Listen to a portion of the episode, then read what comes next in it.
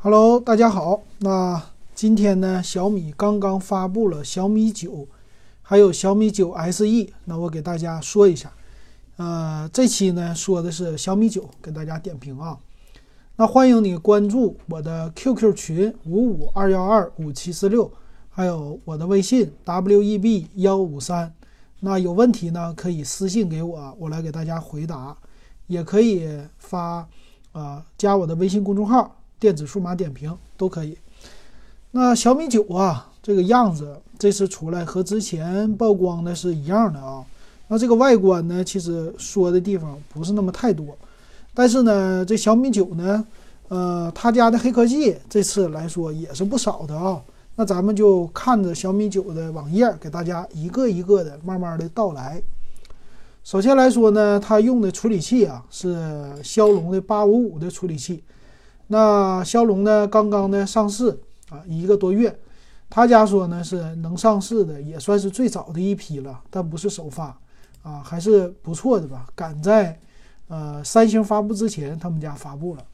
那骁龙八五五呢，它这次带来的内存呢是从六个 G 开始的，和之前的小米八是类似的。但是小米八呢是六加六十四 G 版，他们家呢是六加一百二十八 G 版哈，这点上有一个区别啊。那这是在售价方面咱们再说的。那这骁龙八五五啊，那就不用说了，它有的技术，首先七个纳米的一个处理器，这个制程，还有呢说游戏性能啊，还有运算性能啊，AI 性能啊，都是有很大的提高的啊。反正每年他们都要升级一次吧。同时呢，他们家说在系统层面做了一个优化，叫模拟十八个月的使用，就是你这手机啊，十八个月的使用时间，你不要重装系统，啊，就是不要恢复，你就正常使用的话，他说能降低你的系统老化，就是防止卡顿，能达到百分之三十五。那这个怎么达到呢？我觉得可能是。他家呢叫米 Turbo 技术，也叫系统系统的底层优化技术啊，还有 Game Turbo 技术，反正是这个底层优化呢，从华为出来以后啊，他家现在所有的家吧都开始整了。那我觉得可能是说啊，底层的一些什么轻缓存技术啊，或者其他的技术吧，让你的手机不卡顿。那从这个变相来说呢，你买小米九的话，应该这手机保底儿是让你用到一年半到两年的啊。这个虽然说它的官方没有这么说，保修也没有这么说，但我觉得应该是这样的啊。那现在买小米九的用户，你可以啊早先买，就是早买早享受，两年的时间用起来，我觉得还是不错的吧。那另外一点呢，就是他家叫全球首款的二十瓦无线闪充。那这个无线闪充呢，其实也还行哈。啊，其实我们现在买什么 iPhone 的人呢，买三星的人呢，用到无线充电器的人，现在还不是那么的普及。但是小米家呢，这一点上来说，他家的无线充电器这次我觉得是最大的亮点啊，扩展的比较多。首先，他说的二十瓦的快充啊，是赶上你的呃就有线的快充了。有线快充呢，之前小米八用的是十八瓦的有线，那这个呢二十瓦的无线啊，所以充电速度你不用担心。他说呢是能达到一个半小时啊，让你充满六十分钟是插你的手机线，插数据线的情况下是二十七瓦的一个快充，是一个小时充满啊。所以玩起来咱不用太担心了。那最有意思的呢，是他送的啊，另外卖的这种无线充电的底座，最便宜的呢是九十九块钱一个圆的底座啊，这个没啥。另外一个呢是驾车充电的，就是车充。这个车充挺好玩的，车充呢它卖一百六十九，它就是一个手机支架。呃，手机支架这东西呢，在你用手机的时候呢。啊，又可以给你的手机充电，哎，我觉得这个东西对于车载导航的时候啊，用手机的时候是非常方便的。就开车用户，它可以说是边导航边充电，而且他们家依然保留了小米八的叫双 GPS，啊这种东西啊，我觉得这挺好的。对我来说呢，不用每次上去就插那个数据线了，反正一直插着啊。但有一点我没搞明白，就这个无线的驾车的充电底座啊，它其实还是要接数据线的，所以你的走线呢还是一样啊，在你车上要凌乱一下的。但是呢，啊，就方便你每次不要这么来插了，这点做的很好，对咱们那些老车用户啊，是一个很好的，嗯，算是一个扩展吧。还有一种呢是无线充电宝，啊，这个也挺好，一百四十九块钱，一万毫安。那给这手机，我估计充个两次，啊，差不多了，两次半吧，那也挺方便的哈。但是这个应用场景我就没搞明白，它既然说是无线充电宝，那这个东西呢，你一定要固定住，要么你拿皮筋儿，你给它俩给拴住，这才能保证它能够啊在外边可以实时充电，或者你一个手握着它。所以这个移动场景呢，我感觉不太好哈。这是它无线充电的这方面。还有一个呢，就是大的索尼的四千八百万像素的一个三摄像头了哈。这是呢，继呃之前吧，人家华为的三摄像去年开始的，到现在小米家终于在摄像领域变成三个摄像头了。可以说呢，这来的有一点晚啊。从之前推出的红米 Note 七到现在的索尼的四千八百万。啊，终于是第二款四千八百万的了。那它呢是三个摄像头啊，三个摄像头呢，分别是一个叫超广角啊，一个是另外的是，嗯，叫什么？另外的叫什么来？一个是全焦段 AI 双摄，一个是广角啊，另外一个就是标准的了啊。这三个，反正加起来就是标长广啊。简单来说这样的啊。那这个其实没什么特色，我觉得啊，因为人家华为已经搞定了。他说呢，各种素质都挺好，但是这个参照华为就 OK 了，什么月亮模式都有。那前置呢是两千万像素的，那这一点上来说，这概念吧来的有点晚。你要是呃去年这时候推出，那就是惊艳啊，或者去年年底推出也惊艳。但是呢，华为一推出完，大家都已经算是。心里都已经有个准备了啊，买就完事儿了，用就完事儿了哈。而且在我使用，呃，红米 Note 七的那一期那个四千八百万像素拍出来的效果哈，嗯，其实和我这小米八青春其实素质差不多。那索尼这个呢，当然了，放大起来效果很好，但真正拍出来以后，我其实要给它打一个问号的，就是凭我们的肉眼呢。真正你说能不能看出来那么大的区别？我觉得不多啊，所以这个呢有就行了啊。那另外呢，就是他家说到的机身方面了。机身这次呢，它的颜色也是挺好玩的，叫全息幻彩色。那这个幻彩色呢，不是说去年的渐变色了，这个呢，你在各种光线下都能出来这种渐变，而且呢，有那种嗯。光滑的质感，而且是玻璃机身啊，总体来说都是各种好看就对了。那当然了，也要带套哈。那这种手感呢，和这种艺术感呢，其实还有简洁性哈，其实跟那个三星啊有点类似啊。反正是大家都是这种东西吧。反正今年呢，可能啊这种叫什么幻彩的全息色呀哈。有可能会成为今年时髦的一个颜色，就比去年高级一点了啊，甚至有可能会做到千元机上面啊，这个咱们大家是可以期待的哈。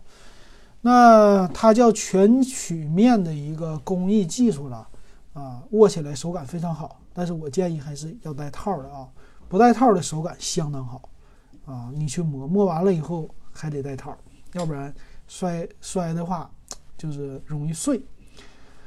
那屏幕方面哈，屏幕方面呢，用的是一个水滴屏，啊，六点三九英寸的三星的 M O L E D 的啊，这个呢是屏占比很高，主要来说呢和小米八的改进，在它的下巴方面，它叫三点六毫米的超窄下巴，这一点上升级还是不错的。那剩下这屏幕就没什么说的了，啊，它有第六代的大猩猩玻璃。还有说在背面是一块蓝宝石的玻璃镜片啊，就是你那个三摄像头这个保护上。那摄像头呢依然突出。那机身的这种样子是什么样呢？其实整体来说比较圆润，拿起来呢，嗯，你可以看成三星 S 九啊，有点这么有点这种样子哈。正面呢就是一块珍珠屏或者水滴屏的样子，底下是呃没有什么 logo 的。那背面呢，小米的 logo 在机身的中下部这么一个位置，比较简洁。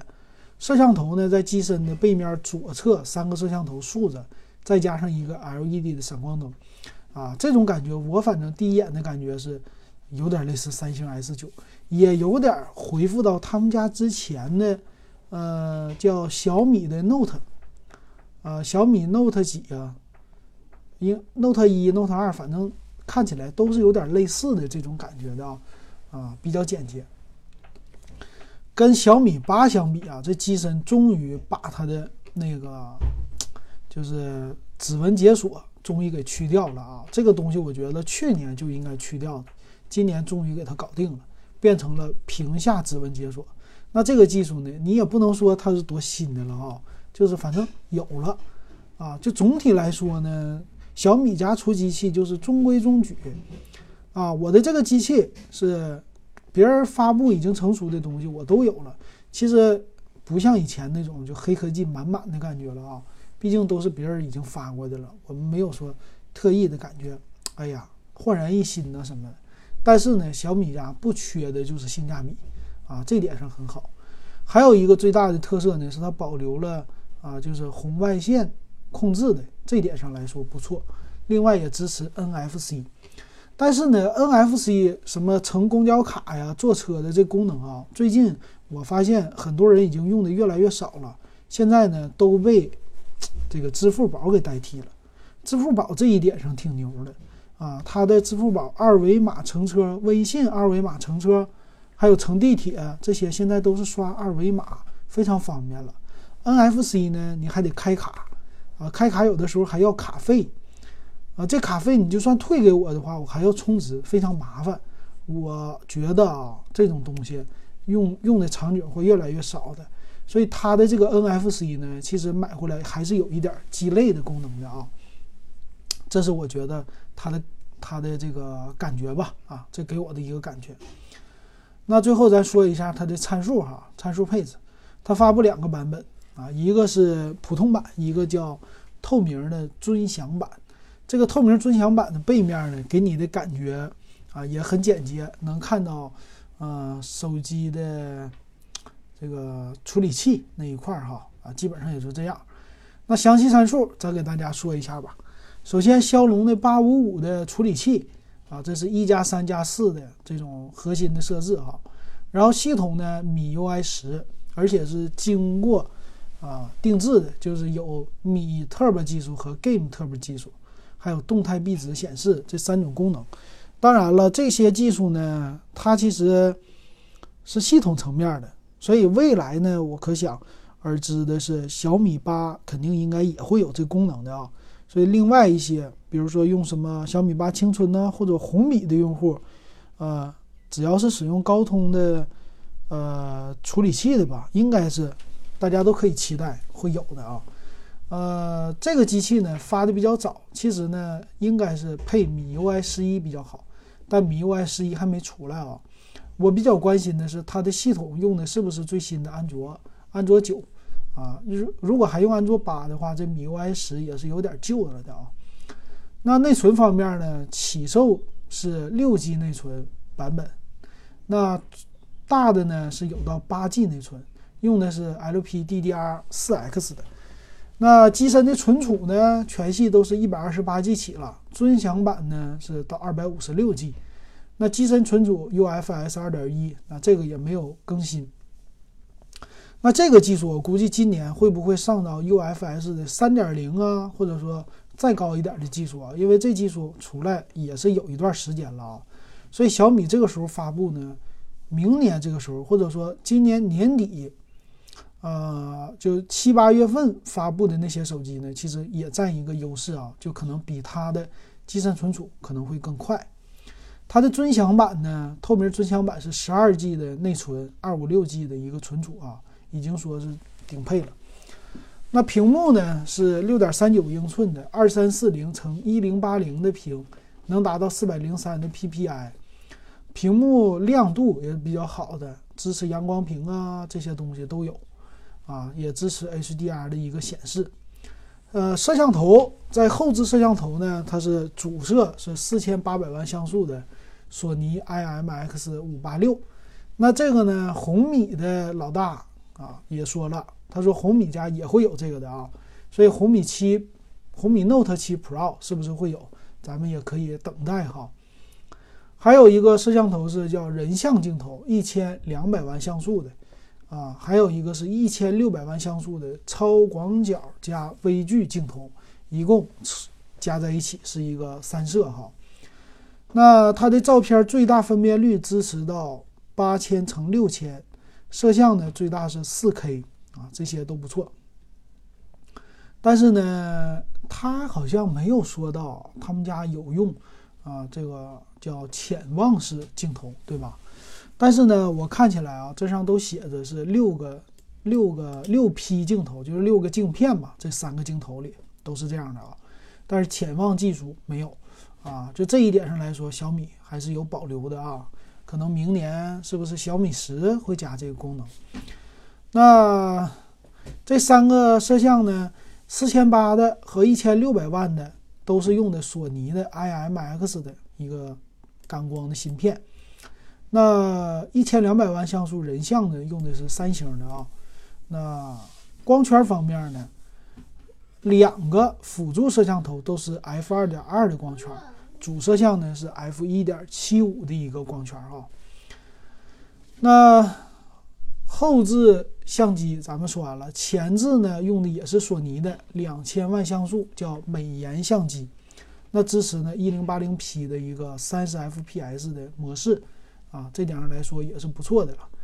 那后置呢，最后还支持九百六十帧啊，九百六十 fps 的一个慢镜头动作。所以小米八有的，它小米九都有。呃，其他方面呢，指纹解锁、人脸解锁这些都支持，屏下的指纹呢都挺好的啊。那电池方面的，用的是三千三百毫安的电池啊，相对来说，这你就知道了。它的电池没有什么太新的升级，所以用起来呢，是不是费电性啊？可能会有一点多啊，基本上就是一天的使用量吧。啊，新的电池来说，那全系呢是二十瓦的无线闪充加二十七瓦的有线闪充，支持的是 QC 四加的一个协议，然后叫全网通五点零的技术，啊，双卡双待。啊，都是支持的，而且支持双卡高清语音，就是 VoLTE 的语音。那使用可以同时使用两张电信卡，但是两张电信卡不能同时支持 VoLTE 的这技术啊。所以呢，嗯，可能有一张 4G 的，就是电信卡不一定上网那么好。其他呢，4G 如果你是用联通或者移动的话，配一个电信是没有问题的。那 WiFi 方面呢，肯定都有的了啊，双频 WiFi 啊，然后是四二乘二的一个天线技术，蓝牙五点零的技术，还有一个高通的叫 Ter Wireless，一个高清的无线连接技术吧，是这么翻译的吧？然后支持什么 AAC 啊，这些解码也都支持。并且他们家也说了，说，呃，在音响的效果方面是比小米八什么提高了百分之百，啊，这些。那机器呢，厚度是达到七点六一毫米的厚度，那重量一百七十三克，这也是他们家说的，说我们比 iPhone 叉还轻啊，相对来说，虽然用了玻璃，但比较轻的啊，一百七十三克就和咱们普通人应用的。呃，千元机啊，这些都差不多的了。呃，全系呢是没有三点五毫米耳机接口，所以也是用的 Type C 的接口，你必须要有转接的线了啊。当然，默认它会带的，就是有一点麻烦，是吧？呃，这机身呢单独会给你一个 AI 键，你直接就可以唤醒这个小爱同学。其他方面呢，双频的 GPS 啊，别的扬声器啊会更大，但是没有屏幕发声技术啊，所以这种黑科技它都不带，基本上就是这样的。买手机会送一个手机套啊，默认的，剩下的就是电源线，然后 Type C 的转换线，还有一个插针换手机卡的，别的就没有了啊。那售价方面，售价方面呢是六加一百二十八 G 二九九九，八加一百二十八 G 三二九九，啊，那个另外一个版本的就是旗舰的透明版的，透明版的售价呢是三九九九啊。那这个你买哪个呢？其实啊，我感觉它的售价没什么太大的涨幅的，虽然看起来是二九九九起。但是去年的小米八发布的时候，我看一下官网是二六九九起的，但是呢，它是六加六十四 G 的，六加一百二十八 G 版呢，是当时发布的时候也是二九九九，所以这个今年的小米九和去年的小米八，它的售价是相同的啊，没什么区别的。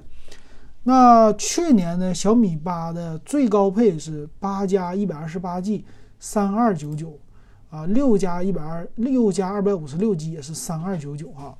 那没有把内存，没有把存储和内存上到那么高。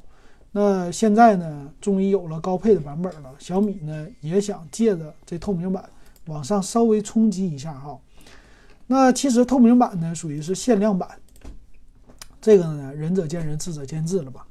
那最后说一下，从今年的趋势来看呢，小米还是做的有一点保守，而且呢，它的这些黑科技不是那么太多啊。屏幕呢，我们看出来啊，就是异形全面屏，大家用的越来越少了。已经达成共识的就是，啊，屏幕中间的这个位置，我就用是正常的水滴屏啊，正常的什么打孔屏都是用这个了。那今年呢，就给苹果提出来一个问题了：你还要不要这大刘海？你这种刘海呢，用户已经觉得丑了，审美已经过时了。所以这一点，我们等着苹果九月份的时候发布，看看他们的 iPhone 会不会改啊？那就知道啊，这个 iPhone 过不过时了。好，那今天的小米九我们就给大家点评到这儿，欢迎大家收听我的其他节目，也感谢大家你们对我的支持。